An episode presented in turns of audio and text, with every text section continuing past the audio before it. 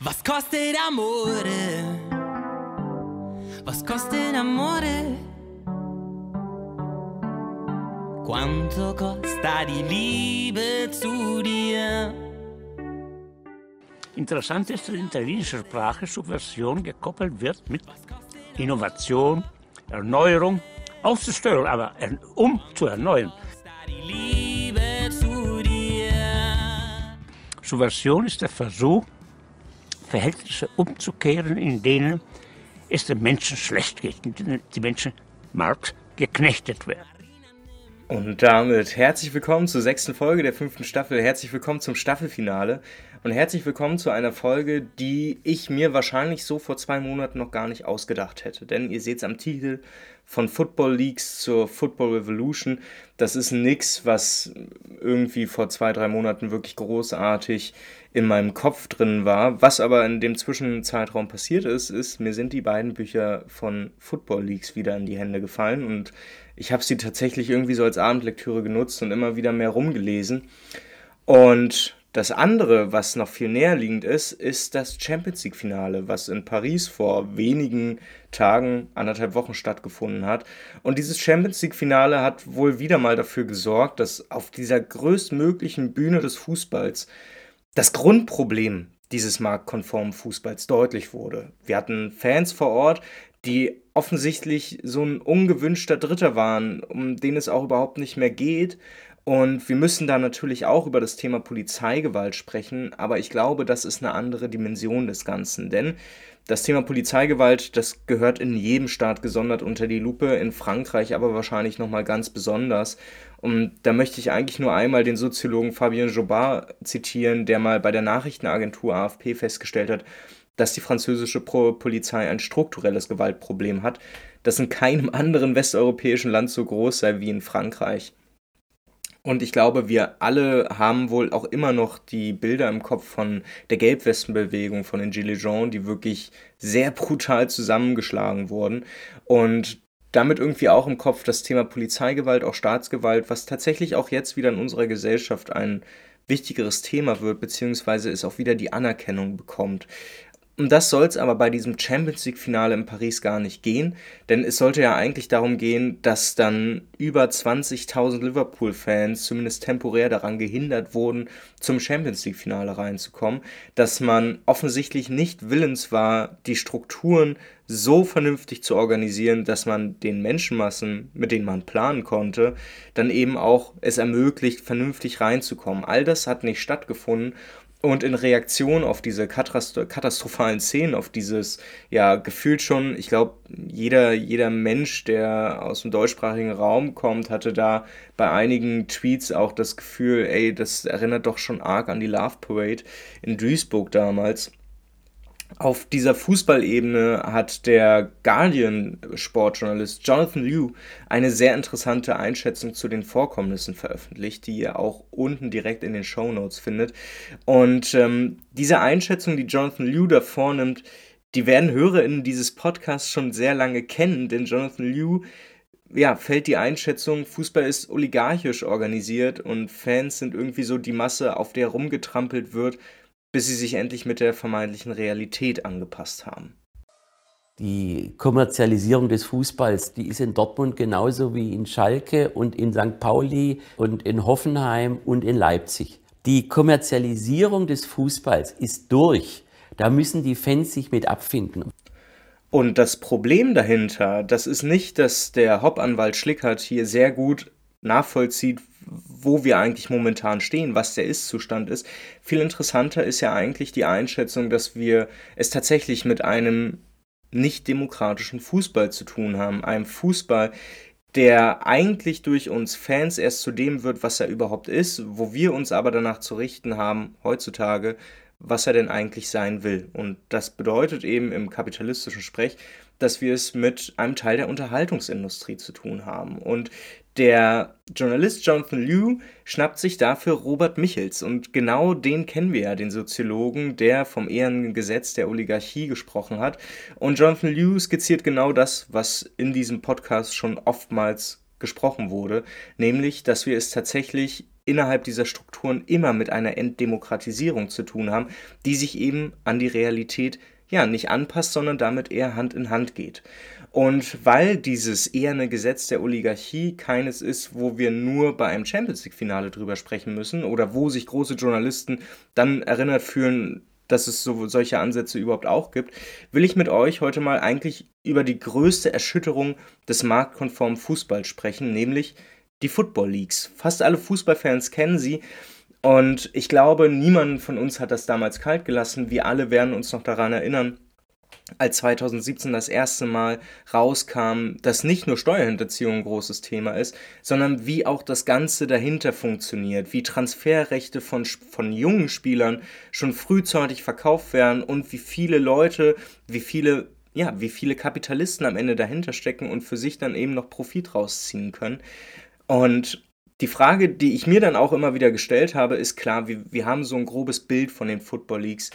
Die Frage, die sich mir stellt, am Ende ist das ja bloß eine Datensammlung über mehrere Terabyte. Die Frage, die eigentlich ist, ist, was steckt denn da eigentlich noch drin? Und was lässt sich eigentlich durch diese Football Leagues über die Strukturen eines Fußballs lernen, fernab von Steuerhinterziehung und Bankkonten auf Panama? And now before concluding, I want to see if we can make this place really vibrate. Okay? Bevor wir Gianni Infantino noch mehr reden lassen, einmal ganz zu Beginn, auch für diejenigen, die vielleicht noch gar nicht auf dem Schirm haben, was war oder was ist Football Leagues eigentlich? Vereinfacht gesagt haben wir es bei Football Leagues mit einem der größten Datenlecks der Geschichte zu tun. Und Football Leagues hat einfach mehrere Terabyte an geheimen Dokumenten, an Verträgen, an E-Mail-Verkehr der reichen und mächtigen Personen im Fußball an die Oberfläche der Öffentlichkeit gespult. Und dahinter steckt unter anderem ein Whistleblower, der vielfach nur als John bekannt ist, aber eigentlich Rui Pinto heißt, aus Portugal kommt und über nicht so ganz bekannte Wege und Netzwerke seit 2015 Daten zum Fußball veröffentlicht. Anfang 2016 dann erhielt der Spiegelreporter Raphael Buschmann Kontakt zu Rui Pinto und bekam dann durch diesen Kontakt einen Großteil der Daten. Und im Recherchenetzwerk EIC, also dem European Investigative Collaboration, wurden diese Daten dann verarbeitet und veröffentlicht mit Stories über Steuerhinterziehung fast aller großen Profispieler mit Transferbeteiligungsstrukturen, die nur zum Geldverdienen sind und, und, und. Das alles hat in zwei Wellen stattgefunden. Wir hatten einmal 2017 die erste große Football Leagues-Welle, dann 2019 eine neue, eine zweite. Und im Folge dieser zweiten Welle ist Rui Pinto dann auch dafür in den Knast gekommen. Wir wissen, das Leben von Whistleblowern ist äh, im kapitalistischen System kein einfaches, aber 2020, ein Jahr später, ist Pinto dann in ein Zeugenschutzprogramm aufgenommen worden. Die Frage, die sich jetzt stellt, ist wahrscheinlich, was macht ein Football Leagues jetzt eigentlich für diesen Podcast oder für mich oder für diesen theoretischen Zugang, für den diesen Podcast, für den dieser Podcast steht, eigentlich so spannend. Und es ist eigentlich relativ simpel, denn wenn wir Terabyte an Daten haben, wo natürlich auch Verträge drin sind und eben diese, diese Möglichkeiten da sind zu verstehen, wie Steuerhinterziehung da im Profifußball funktioniert, dann haben wir es da aber eben auch mit ganz viel privatem oder internen E-Mail-Verkehr zu tun.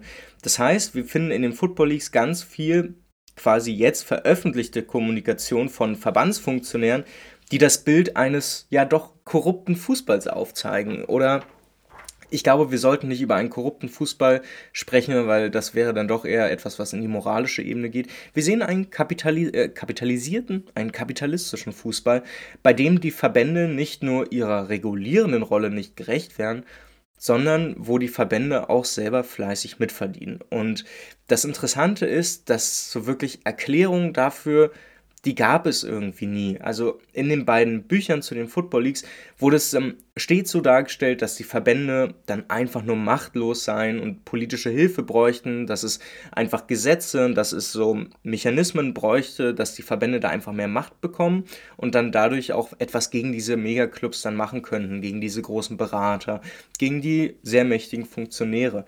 Und ja, ich glaube, das ist eine Lesweise, die nicht ganz haltbar ist und sollte eigentlich durch ein anderes Bild der Organisation des Fußballs ersetzt werden, nämlich, dass die Verbände keine neutralen Regelhüter sind, das ist nämlich die Prämisse bei den Football Leagues, sondern dass sie eher eine Rolle der organisierten Wertabschöpfung einnehmen. Das heißt, sie organisieren die Profite weniger und sichern diese Profite ab. Und das heißt halt am Ende, dass die Verbände grundsätzlich für diesen Fußball und diese Entwicklung verantwortlich sind und nicht machtlos daneben standen. Und um das Ganze dann aber mal mit all den Dingen, die rund um Football Leagues rausgekommen sind, eben zu verbinden und deutlich zu machen, wo es diese Anschlusspunkte gibt, wo man noch weiter versuchen kann zu erklären, wie können wir diese Football Leagues Geschichte überhaupt einrahmen für uns. Dafür habe ich euch aus den beiden Football Leagues Büchern mal insgesamt vier Stellen quasi bei meinem Lesen irgendwie rausmarkiert, bei denen ich glaube, darüber sollten wir vielleicht sprechen oder darüber lohnt es sich zu sprechen. Denn diese Stellen, ja, die können mit Hilfe dieser These erklären dann, was los ist und darüber hinaus so die zentralen Fragen zur größten und erzwungenen Transparenzwelle des Fußballs, den Football Leagues, stellen. Zudem sei hier auch direkt erstmal an der Stelle gesagt, wenn ihr Bock habt, die Zitate hier irgendwie mitzugehen und euch selber reinzulesen. Beide Football Leagues Bücher findet ihr natürlich auch verlinkt in den Show Notes. Und auch wenn ich bei der bei der Analyse nicht, sondern eher bei der Kritik oder bei dem, was dann draus zu machen ist, mit Raphael Buschmann und Michael Wulzinger nicht an vielen Stellen mitgehe, glaube ich doch, dass es unfassbar interessant ist, sich diese Football Leagues Bücher wirklich mal ganz genau durchzulesen, weil so viele an Ansatzpunkte da sind, wo man auch eher das Gefühl hat, hier haben wir es eigentlich nicht mit so einer geframten, geordneten Analyse zu tun oder mit etwas, was hier erzählt werden will, sondern wir haben es hier eher mit einer losen Ansammlung an Geschichten zu tun, die halt im modernen Fußball, im jetzigen Fußball ebenso passieren. Und die Frage halt eben am Ende wirklich ist, wie können wir das eigentlich framen? Aber dazu später mehr, jetzt soll es erstmal um die Ausschnitte in den Büchern gehen. Ich habe gerade eben schon darüber gesprochen, dass das Bild der Verbände in beiden Football Leagues Büchern ein ja nicht ganz konsistentes ist, aber eher ein Bild, was sich darüber ja, definiert, dass die Verbände einfach neutrale Regelhüter sind, die machtlos sind. Es gibt aber im ersten Football Leagues Buch auf Seite 171 ein Gespräch zwischen dem Whistleblower Rui Pinto und dem Journalisten Raphael Buschmann, zur Frage, warum die Verbände kein Interesse an den Daten hatten. Und ich finde, dieser Ausschnitt sagt allein für sich schon so viel, dass ich ihn einfach nur kurz einmal vorlesen möchte. Er sagt, und damit ist Rui Pinto gemeint, er habe gehofft, dass sich die großen Verbände, die UEFA oder die FIFA, bei ihm melden würden. Sie waren doch in unserem Material interessiert, warum haben sie uns nie angeschrieben? Er hat sogar einigen Reportern in Mail-Interviews den Hinweis gegeben, dass er sich vorstellen könne, mit den Verbänden zusammenzuarbeiten. Wir hätten ihnen helfen können, hätten sie wirklich Interesse an Aufklärung, hätten sie sich nur bei uns melden müssen, sagt John. Er atmet tief durch, nimmt einen großen Schluck von dem Schnaps, den er sich gerade in ein Teeglas eingegossen hat. Was willst du jetzt machen? frage ich Raphael Buschmann. Wir haben wirklich überlegt, uns der Polizei zu stellen, alles abzugeben, alle Daten. Ende wie man nach so einer Konversation ja nicht darauf kommen kann oder sich nicht näher damit beschäftigt, welche Rolle eigentlich die Verbände spielen, das mag wahrscheinlich am Ende der Recherche ja eben zugrunde liegen. Und ich glaube, das ist auch kein Problem, weil man sollte die Football Leagues nicht als etwas sehen, was die Antwort auf alles gibt, sondern die uns erstmal ermöglicht, ganz viele Daten einzusehen und versuchen selber dann einen Überblick zu bekommen, wie der Fußball eigentlich funktioniert. Aber Daten an sich reichen nicht aus, um ein strukturiertes Verständnis dessen zu haben, was da passiert. Es braucht halt, ja, im, im wissenschaftlichen Duktus würde ich sagen, es braucht Theorien, am Ende braucht es einfach nur Verständnis darüber. Und diese Rolle der Verbände ist nicht das Einzige, was bei dem Football League sehr interessant ist, denn es geht dann auch weiter um die Frage, warum tut man sich die Rolle als Whistleblower eigentlich an? And to, and to show them that, uh, that I'm here, I'm here to fight and I'm and, and I'm here to, to show to, to everybody that I am a whistleblower. I, I did what I had to do and that's it. Ja, den Mann, den ihr da gerade gehört habt, das war John, das war der Whistleblower Rui Pinto. Und ja, am Ende sagte er einfach nur, es musste getan werden. Im ersten Buch von Football Leagues wird er auf Seite 236 ein bisschen genauer denn die Frage, warum tut man sich die Rolle als Whistleblower in Zeiten von Snowden, Assange, Manning, Delto an, ja, da ist tatsächlich die Frage, ist es das wert? Weil wir wissen, wie Whistleblower bei uns ja in Gefahr sind, wie mit ihnen umgegangen wird. Und die Frage, warum man das dann am Ende macht, das ist natürlich eine, die am Ende nur über den Idealismus kommt. Und er beantwortet das auf Seite 236 mit der Aussage, siehst du, dahin soll mein Weg führen. Es soll sich für die Gesellschaft lohnen. Sport ist so ein Riesenbusiness und wenn am Ende der Football Leagues nur ein paar zusätzliche Kontrollmechanismen entstehen, um den Fußball wieder ein bisschen mehr in den Griff zu bekommen, ihn wieder ehrlicher, bodenständiger zu machen, wenn das das Ergebnis des Projekts ist, dann hat sich das auch für mich gelohnt, dann bin ich zufrieden. Und diese Aussage ist natürlich, ja, sie ist wahrscheinlich am Ende das Realistische dessen, was wir eigentlich nicht haben wollen. Dieses, dass wir innerhalb dieses kapitalistischen Systems wahrscheinlich aus Individualperspektive nur dazu möglich sind, leichte Reformen irgendwie anzustrengen, dass wir die Leute an einen Punkt bekommen, wo sie eventuell darüber nachdenken müssen, dass sich aber dann am Großen und Ganzen nichts ändert oder es immer noch innerhalb dieser Leitplanken funktioniert, das steht natürlich auf einer anderen ja, auf einer anderen Seite, ja. Aber die Frage, warum man sich dann diese Rolle als Whistleblower antut, ich glaube, das ist eine, die auch sehr wichtig ist zu erkunden, um zu verstehen, wie der Whistleblower Rui Pinto vorgegangen ist. Denn er hatte ja von Anfang an diese Daten, man weiß ja bis heute auch nicht ganz genau, wie er an all die Daten gekommen ist. Und damit hatte er am Ende auch eine gewisse diskursive Macht. Das heißt, er entscheidet, welche Daten an Raphael Buschmann und an das Recherchenetzwerk weitergegeben wurden. Er hat auch die, die Recherchen immer mal wieder unterstützt und mit dem Finger auf Dinge gezeigt.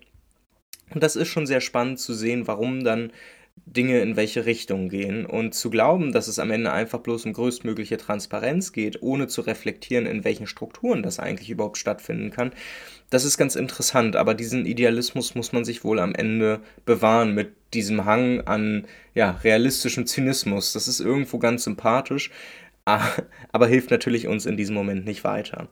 Eine dritte und die vorletzte Stelle, über die ich heute reden möchte im Kontext der Football Leagues Bücher, ist eine, wo ein UEFA-Funktionär in einer internen Mail zu einem Kollegen schreibt, warum PSG nicht einfach wegen Verstößen gegen das Financial Fairplay bestraft werden kann.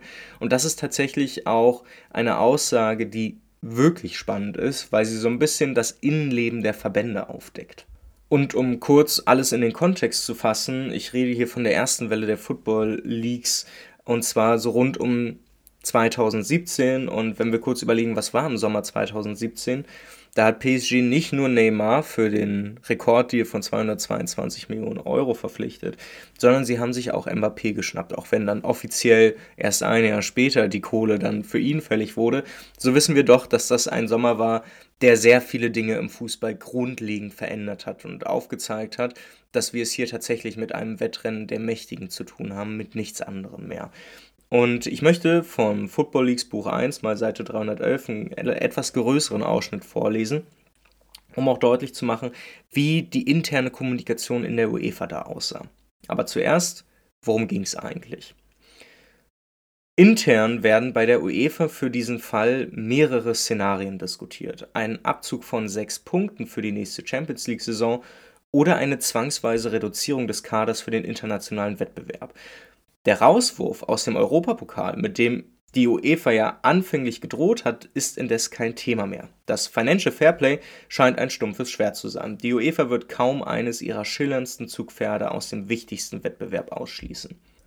Die finanziellen Verluste, vor allem im Marketing und bei den Einschaltquoten, wären wohl zu groß. Am 8. August 2017, als der Neymar-Deal bereits abgeschlossen war, verfasste ein UEFA-Funktionär eine Mail an einen Kollegen. Das Schreiben befindet sich ebenfalls in den Football Leagues-Daten. Zitat: Ich denke, die aktuellen Entwicklungen zeigen, dass das Spielertransfersystem außer Kontrolle geraten ist. Es fördert nicht die sportliche Balance, es sorgt nicht für eine Verteilung des Wohlstands und man erreicht damit auch keinerlei Stabilität in den Verträgen, heißt es darin. Die Zustände auf dem Transfermarkt dienten, Zitat, den Interessen der Agenten, die ungeheure Summen kassieren, ohne etwas dafür zu leisten. Und den Clubs mit den tiefsten Hosentaschen, weil sie sich kaufen können, was sie wollen. Am Ende bemüht der Autor, der in hoher Position für die Rechtsabteilung der UEFA arbeitet, einen Vergleich. Der heutige Fußballmarkt gleiche dem Raubtierkapitalismus des 19. Jahrhunderts in Amerika. Und das Problem, was wir hier sehen, ist, dass das, was UEFA-Funktionäre intern schreiben, äh, was dann an die Öffentlichkeit gerät, tatsächlich für bare Münze genommen wird. Das ist, und das ist eigentlich ein Problem, das wir immer wieder haben. Dieses, ich label mich selbst und dann wird aus diesem Selbstlabel etwas, was immer wieder aufgegriffen wird, um es zu erklären. Diese Geschichten werden teilweise einfach überprüft, weil sie in eigene Narrative reinpassen.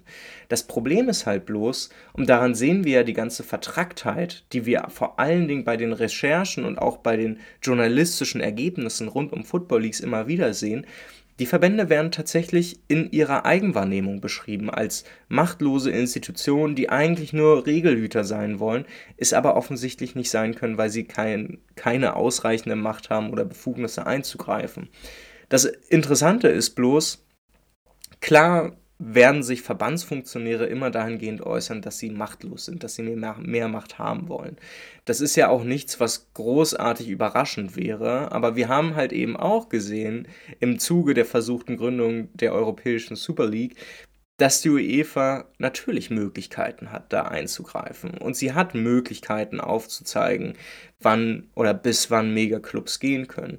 Was hier passiert, ist tatsächlich eher eine Form von wir können gar nicht regulieren, was hier gerade passiert und eigentlich könnte oder sollte man sich in diesem Kontext Gedanken darüber machen, wie Verbände idealerweise agieren würden. Das funktioniert aber nicht aufgrund dessen, dass sie zu wenig politische Handlungsmacht hätten, sondern weil die Verbände tatsächlich einfach keine neutralen Institutionen sind. Sie sind nicht einfach nur Regelhüter, sie sichern genau diese Entwicklung ab. Und dass das nicht erkannt wird, weil man internen Verkehr von UEFA-Funktionären findet und da sagt, ja, die, die finden das, die empfinden sich ja auch als vollkommen machtlos und das einfach übernimmt, das ist natürlich etwas schwierig, weil man sich damit auch einfach zu leicht macht. Ein letzter ergiebiger Punkt, den die Football Leagues liefern, ist einer, der ja auch in diesem Podcast immer wieder Thema ist und sich der Frage widmet, wie wandelt sich das Fansein eigentlich und durch welche Faktoren wird das beeinflusst. Raphael Buschmann und Michael Wulzinger gehen auch auf dieses Thema kurz ein und stellen das fest, was eigentlich üblich ist. In den Stadien, die fast alle zu Konsumtempeln wurden, sitzen nun oft auch Menschen, die sich eher vom Event als vom Sport an sich angezogen fühlen. Gewaltbereite Hooligans sind im Zuge der Hightech-Überwachung, die an jedem Spielort der Spitzenligen zum Einsatz kommt, fast vollständig aus den Stadien verdrängt worden. Genauso wie die sogenannten Kuttenträger, die als die eingefleischten Fans ihres Vereins galten.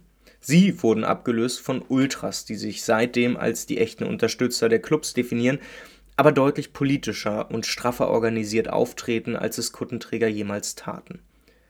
Viele Funktionäre sehen in den Ultras ein großes Ärgernis, weil sie die fortschreitende Kommerzialisierung kritisch betrachten, sich zudem nicht von Pyrotechnik und Gewalt distanzieren wollen zur Wahrheit gehört aber auch, dass die Ultras von vielen Vereinsvertretern zur Vermarktung genutzt werden. Ihre Emotionalität, ihre aufwendigen Choreografien und die vielen unermüdlichen Gesänge während des Spiels fehlen nahezu in keiner Werbebroschüre und keinem Werbetrailer.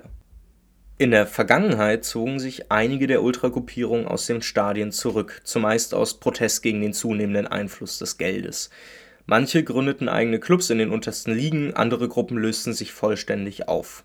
Wiederum andere Ultraverbände protestieren nach wie vor vehement gegen alles, was sie für Symbole eines enthemmten Marktes halten. Gegen Montagsspiele genauso wie gegen Retortenclubs wie RB Leipzig. Wer diese Entwicklung verfolgt, kann davon ausgehen, dass die Auswechslung des Fußballpublikums mit großer Dynamik weiter voranschreiten wird. Für organisierte Ultragruppen, aber auch für den Großteil der Mittelschichtfamilien wird wohl in nicht allzu ferner Zukunft in den Stadien kaum mehr Platz sein. Beim Basketball oder dem American Football in den Vereinigten Staaten, beim Boxen, bei der Formel 1 hat diese Entwicklung schon vor längerer Zeit eingesetzt und immer spürbarer greift sie auch auf den europäischen Fußball über. Die Tribünen und Logen werden in Zukunft wohl vor allem Orte für Reiche, für Jetsetter, für Prominente, für Politiker, Investoren und Sponsoren sein. Stadionbesuche sind Gelegenheiten zum Netzwerken und gleichzeitig verleihen die Celebrities auf den Tribünen dem Spiel einen zusätzlichen Glanz, der im Fernsehen und bei den Streamingdiensten mit entsprechenden Interviews, Side- und Halbzeitshows für eine Verlängerung der Sendung und zugleich für ein höheres Interesse bei den Zuschauern sorgt. Das Spiel auf dem Rasen verfolgen sie nur noch am Rande. Und dieser letzte Ausschnitt aus den Football Leagues Büchern, der beschreibt eigentlich auch eine Tendenz, die mich am ehesten interessieren würde, nämlich wenn wir so viele Daten geleakt bekommen, wenn so viele Daten schon auf der Hand sind, dann würde es mich doch arg interessieren, wie Verbandsfunktionärinnen darüber schreiben und intern sprechen, wie und was sie von Fans halten und wie dann das genaue Vorgehen ist. Denn das eine ist es auf einer abstrakt theoretischen Art und Weise darzulegen, wie sich das Fernsehen weiterentwickeln wird, auch wie die Machtverhältnisse zwischen Fans und denjenigen, dem der Fußball momentan gehört, eben dieses Spannungsverhältnis sich aufbaut, wie das Machtverhältnis ist und wie dann dafür gesorgt wird, dass kritische Fans immer weniger werden und wie man sie rausdrängen kann. Aber das Ganze ist ja nicht nur eine theoretische Diskussion, sondern es ist auch eine Diskussion, die ganz konkret in den Hinterzimmern der Verbände geführt wird. Und interessant wäre, was sagen die da?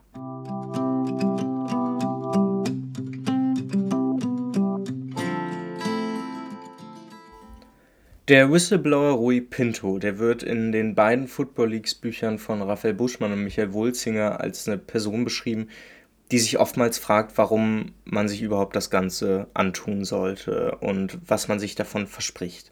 Und man liest an mehreren Stellen den Frust heraus, dass sich ganz viele Fans offensichtlich schon längst damit abgefunden haben, was im Fußball passiert, bevor diese Leaks überhaupt publik waren und ja, es war ja klar, dass sowas im Fußball passiert. Es fühlte sich schon vorher an wie ein unregulierter Spielplatz für Kapitalisten und das nur noch auf Schwarz und Weiß zu sehen, ist am Ende nur noch ja, der Beleg dafür, was man ohnehin schon wahrgenommen hat. Nur dieser Frust, diese Müdigkeit, diese Ohnmacht bei den Fans, die ist nichts, woraus man schließen sollte, dass es ein einfaches Weiter so geben kann. Die Frage, die sich mir aber stellt, ist, wie kann man dann eventuell doch einen systemischen Ansatz durch die Football Leagues entwickeln, weil die Daten geben ja Aufschluss wie sonst was. Sie verraten uns, wie klar und deutlich hinter den Kulissen miteinander gesprochen wird. Und sie reißen den Strukturen ja wirklich den Vorhang, weg und zeigen, wie sie funktionieren. Nur aus diesem Kuddelmuddel an Daten braucht es sinnvolle Reduktion theoretischer Art. Wie funktioniert der Fußball aktuell? Wie lassen sich die Strukturen erklären? Es geht ganz offensichtlich um Macht, nur wie wird diese Macht dann durchgesetzt und wer sind die entscheidenden Akteure im Fußball? Football Leagues lässt diese Beantwortung aus und ich glaube nicht nur durch die Football Leagues, aber vor allen Dingen auch dadurch, gibt es bis heute eine Vielzahl an, und das tut mir wirklich leid, unnötigen Fußballbüchern, die jedes Jahr rauskommen. Und ich sage das so explizit, weil ich ja auch bald dazugehören werde. Es gibt so viele Bücher, die sich immer fragen, oh je, der Fußball im Ist-Zustand ist echt nicht gut, wie können wir das erklären? Und wir haben jedes Jahr gefühlt 20 Bücher, die versuchen, das zu machen. Und wenn man den Sportressortleiter bei der Zeit fragt, woran das jetzt liegt, was den Fußball jetzt genau zerstört, wird der wahrscheinlich sagen, es sind die Megaclubs, denn Christian Spiller hat tatsächlich ein Buch veröffentlicht vor wenigen Monaten oder Wochen, das Der Fluch der Megaclubs heißt, wie die reichsten Vereine der Welt den Fußball zerstören.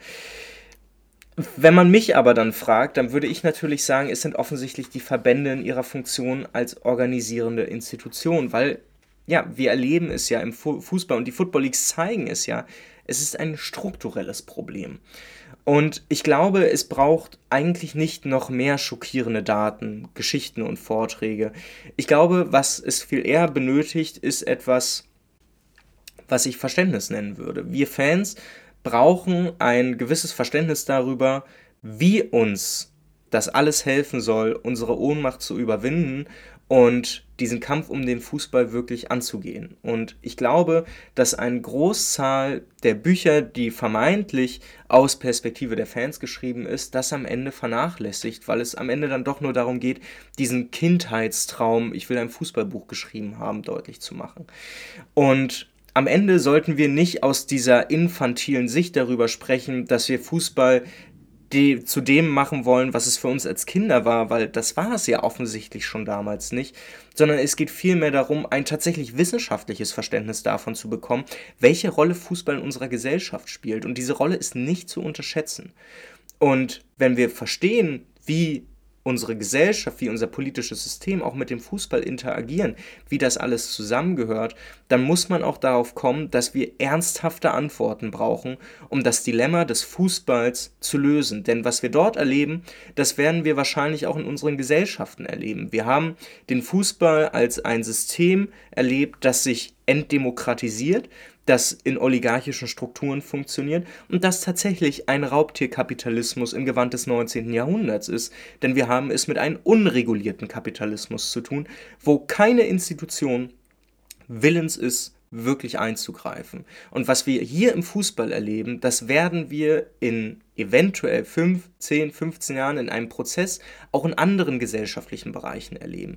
Wenn wir hier nicht die Augen aufhaben, wenn wir hier nicht all die Daten, all die Transparenz, die gezwungenerweise uns zur Verfügung gestellt wurde, nicht dafür nutzen, ein Verständnis darüber aufzubauen, wie dieser Fußball momentan funktioniert, wie die Machtverhältnisse darin aussehen und was Wege sind zu einem demokratischen Fußball, zu einem Fußball, der nicht von kapitalistischen Sachzwängen gefolgt ist und der es sogar schafft, die, eine der letzten gemeinschaftlichen Orte unserer Gesellschaft kaputt zu machen dann brauchen wir, glaube ich, nicht noch mehr Journalistinnen, die aus ihrer eigenen persönlichen Perspektive schreiben wollen, was sie über den Fußball erleben, sondern wir brauchen wissenschaftliche Ansätze. Wir brauchen angewandte Theorien darüber, was im Fußball passiert und wir brauchen ernsthafte Auseinandersetzungen, die sich, ja, am Ende auch wirklich dieser Ernsthaftigkeit des Spiels bewusst machen und nicht immer mit dem Ansatz kommen, oh ja, ich bin ja früher zum Fußball gegangen und das ist mein Ansatzpunkt. Und ja, diesen Ansatzpunkt habe ich auch, aber wir müssen darüber hinwegkommen. Ich glaube, dass uns Fußball eine Menge über eine andere Gesellschaft, über eine wirklich demokratische Gesellschaft beibringen kann. Es kann aber eben auch zum Gegenteil verkommen, nämlich das, was wir heutzutage erleben, dass der Fußball eher eine Nische ist für eine schlechtere Zukunft, für eine Zukunft, die weniger demokratisch ist, die noch mehr kapitalistischen Sachzwängen folgt und die am Ende nur noch das Recht des Stärkeren kennt. Und das ist ein Problem und dessen muss man sich bewusst sein. Und deshalb mein Ansatz und mein Vorschlag, lasst uns aus diesen Football Leagues eine Football Revolution machen, lasst uns darüber sprechen, wie wir diese Daten in einem ja vermeintlich wissenschaftlichen Kontext eben eingeordnet bekommen, wie wir Dinge erklärbar machen können und wo vielleicht auch zum Beispiel ein theoretischer Ansatz von mir dann auch wieder an seine Grenzen kommt, weil auch dieser theoretische Ansatz nicht alles erklären kann, aber wenigstens mal ein bisschen neue und bessere Ansatzpunkte liefert als all das, was wir heutzutage erleben. Ich glaube, wir brauchen diese Debatte und ich glaube, diese Debatte kann auch dazu genutzt werden, dieses Thema Wissenschaftlichkeit aus diesem Elfenbeinturm rauszubekommen und an die Stammtische und in die Fanprojekte und in die Kurven unserer Vereine zu tragen, damit wir uns damit auseinandersetzen, was den Fußball zu dem macht, was er jetzt ist, welche Strukturen dahinter stehen und wie man seine Dinge bekämpfen kann, um einen anderen, einen besseren Fußball, einen Fußball, der wirklich allen gehört, dann eben kreieren zu können.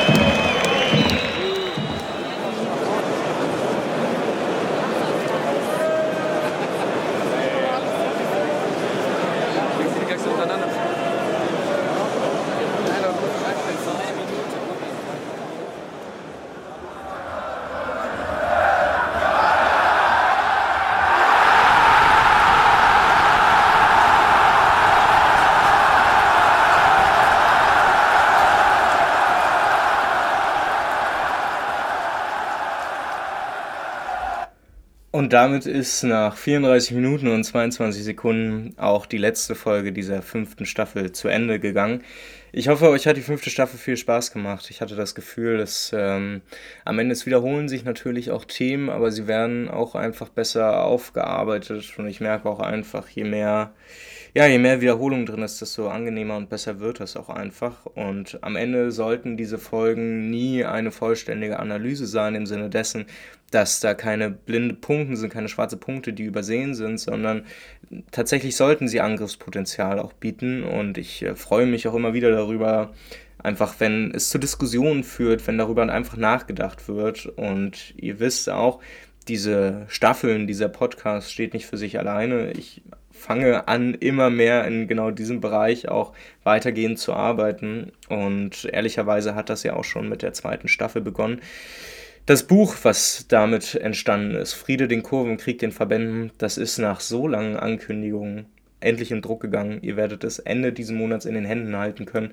Ich freue mich wahnsinnig darauf, weil ich glaube, es ist eben nicht eins dieser 20 Bücher, die pro Jahr kommen und die irgendwie so vermeintlich populär erklären wollen, warum der Fußball kaputt geht und woran das liegt und welche Pseudolösung es dafür bräuchte aus dem liberalen Verständnis, sondern dieses Buch versteht sich einerseits als einen wissenschaftlichen Beitrag, der aber eben in einer allgemeinverständlichen Sprache erklärt, was es für theoretische Ansätze gibt, um mal wirklich grundlegend zu erklären, wie der Fußball momentan funktioniert, vor allen Dingen eben, was auch die Rolle der Verbände ist, um dann aber eben auch auf der anderen Seite zu zeigen, was sind denn dann wirklich erfolgsversprechende oder was wären erfolgsversprechende Wege? Was bräuchten wir wirklich für systemische Ansätze von, ja, wie wir Fans uns wirklich gegen diesen Fußball wehren können. Deshalb würde ich mich wahnsinnig freuen, wenn ihr das Buch vorbestellt. Rennt gerne zu eurem Buchladen nebenan. Das würde mich und auch den Papirossa Verlag sehr glücklich machen, wenn ihr die kleine Buchladung, Bu Buchladung, die kleine Buchhandlung von nebenan unterstützen könnt. Ansonsten, ich werde, keine Ahnung, heute hier, morgen dort bei ein paar Lesungen sein. Ähm, am Freitag, den 10. Juni, bin ich in Augsburg zur Lesung kommt da immer gerne vorbei. Lasst uns gerne gemeinsam darüber diskutieren. Die Lesungen selber werden so eine Stunde 10, eine Stunde 15 maximal gehen. Und danach können wir uns dann gerne bei einem Bierchen, bei einer Kippe, bei sonst was genau darüber unterhalten. Ich freue mich über jede einzelne Person, die sich da Gedanken macht und die gerne auch mit viel Kritik dazu kommt und viel Möglichkeiten, wie man kontrovers darüber sprechen kann. Denn ich glaube, ich brauche, äh, ich, ich will das hier auch nicht immer wieder sagen, ich glaube nicht, dass ich dass ich Leute hier irgendwie zu, zu Vollblut-Marxistinnen erziehen möchte, sondern ich will tatsächlich das, was man am Ende eine wirkliche Auseinandersetzung nennt, haben. Ich möchte eine, eine, Auseinandersetzung über Ideen, über Ansatzpunkte haben, weil ich glaube, nur wenn wir gemeinsam darüber reden, wird da auch am Ende etwas zusammenkommen, was wirklich auch verändern kann. Nur dieser Wille zur Veränderung, der muss wahrscheinlich da sein und ich glaube, dafür kann die Lesung dann davor äh, hinreichend Motivationsmaterial liefern. Und ähm, ja, zuletzt noch, ich weiß nicht, wo ich noch woanders bei Lesungen sein werde, ähm, auf alle Fälle in Freiburg, in Bremen. Dann lassen wir uns mal überraschen, wo ich noch überall bin. Äh, haltet da gerne bei Twitter Ausschau unter r-molter. Da werde ich, wenn ich Tweets schreibe, mal ab und zu, dann wahrscheinlich eher solche. Oder noch sinnvoller, ihr geht auf meine Website www raphael-molter.org. Da findet ihr, wenn ihr nur ein bisschen runterscrollt, auch so eine Leiste. Da könnt ihr immer nachgucken, wo dann die nächste Lesung ist. Und da fällt es mir ein, es ist gerade Montag. Ich werde das definitiv gleich noch updaten, dass dann zum Mittwoch auch die Lesung in Augsburg schon drin ist. Ich freue mich, wenn wir uns da sehen, wenn wir uns an einem anderen Lesungsort sehen. Bis dahin, passt auf euch auf, wie immer. Ich kann und werde nicht versprechen, wann die sechste Staffel kommt. Ähm, da müssen wir einfach alle gemeinsam mal gucken. Ihr könnt euch vorstellen, die WM in Katar ist so das große Ding dieses Jahr. Da, da wird bestimmt noch einiges kommen, vor allen Dingen an Analyse, an Verständnis, auch an Fakten, was eigentlich in Katar passiert ist und was alles daran so spannend ist. Deshalb abonniert, abonniert gerne diesen Kanal, abonniert gerne diesen Podcast, folgt ihm, gebt ihm gerne Feedback allerspätestens im Spätsommer werdet ihr hier wieder irgendwas von mir hören. Vielleicht kommt ja zwischendurch das ein oder andere Podcastgespräch raus. Bis dahin, passt auf euch auf. Ciao.